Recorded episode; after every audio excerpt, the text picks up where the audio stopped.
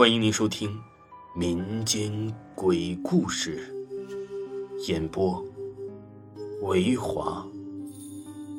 如果您喜欢维华讲的民间鬼故事，那您就不要吝啬您的小手，点个赞，关注一下再走吧。精彩继续。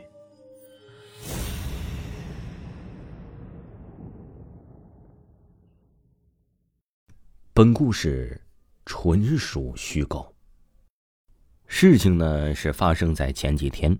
我是一个农村的孩子，之后呢，我家有一只这个小黑猫，它是一只流浪猫，也就算是野猫。我给它起名叫咖啡。我这人呢特别喜欢小动物，我对什么动物都特别感兴趣。故事就这样开始了。我下午三点多刚吃完晚饭，就出去溜达溜达。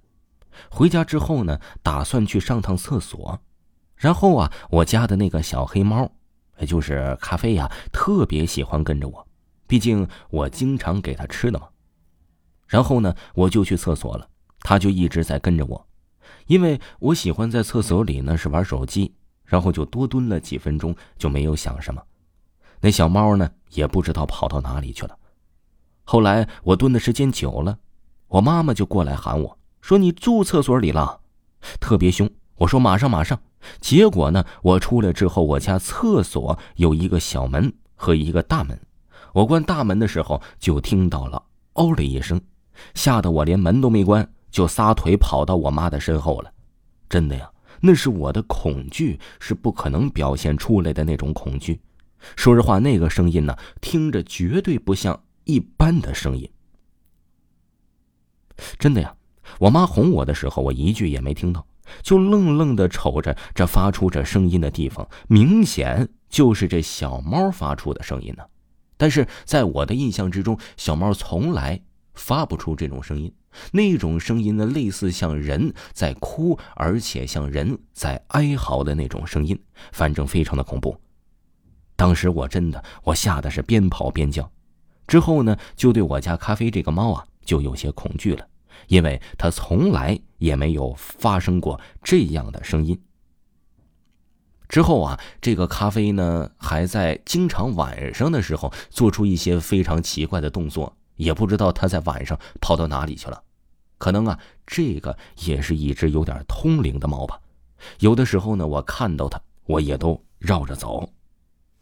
还有另外一个故事，我是来自东北的，这是我妈妈经历的事儿。小的时候啊，妈妈讲给我听的。我的妈妈呢，今年六十岁了。我妈说，应该在她十二三岁左右。妈妈说呀，她有一个挺好的朋友，以后呢和我姥姥家住在了一个村子。后来她搬走了，虽然搬走了，但是房子呢还在空着。我妈说，那个时候啊，她朋友家的条件算是挺好的了。她朋友的妈妈是妇女主任，她家有三个孩子，老大、老二。都是女儿，最小的是儿子。那个时候工作完都要回家吃饭，因为没有卖饭的。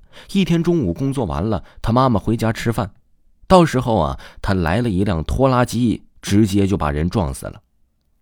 他家处理完后事呢，就把这骨灰盒留在家里了。然后他的家里从此就不平静了，因为没多久，一到半夜就听到挠门的声音。开始觉得是不是小猫啊、野猫来的，可不是。后来这家人天天晚上听见，还仿佛听到哭泣声。他父亲呢是不相信这个神鬼这方面的，以为啊是有人故意的。有一次夜里挠门的时候，他父亲拿着菜刀冲外面一顿骂。后来消停了两天，因为这姥姥家离我家不是太远，穿过小树林就有一条河。我从小啊也就在这河里玩。但总是听我妈妈说，这水被污染了，不像小的时候能够啊洗菜洗澡。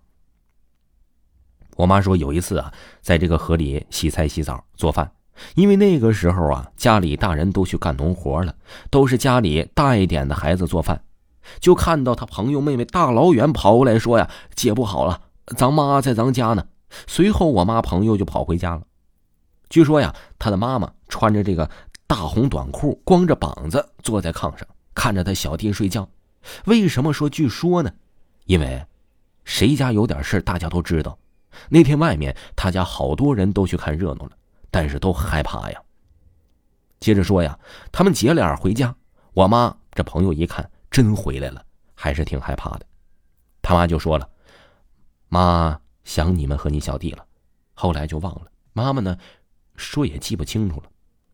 我年龄小，毕竟呢也是十多年前，也记不住了。接着呢，他的家里就又出事儿，因为那个时候谁家有电视都感觉那太好了，那时候也没啥玩的。这一到三十啊，我妈就带着舅舅去他家看电视。刚一进来呢，就对我妈说：“这吓死了，刚才他妈又回来了。”哎呀，背着这老舅就跑回家了。我过完之后啊，就问妈妈说：“你不害怕吗？”妈妈说的：“当然害怕了，但是留在他家里呀更害怕。”然后呢，他妈就说呢，刚到家几分钟，就听见他家满大街喊着：“我妈又回来了。”当晚，好多村民都看到他妈在他家阳台上走啊走啊。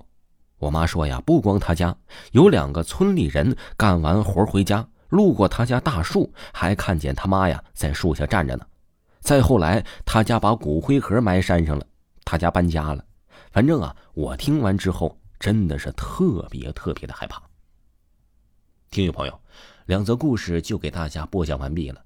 如果大家呢也有哎您自己的故事呢，您可以加一下维华的微信，维华的微信是维华演播的首字母小写，维华演播的首字母小写七七八。喜欢的朋友一定不要错过哦。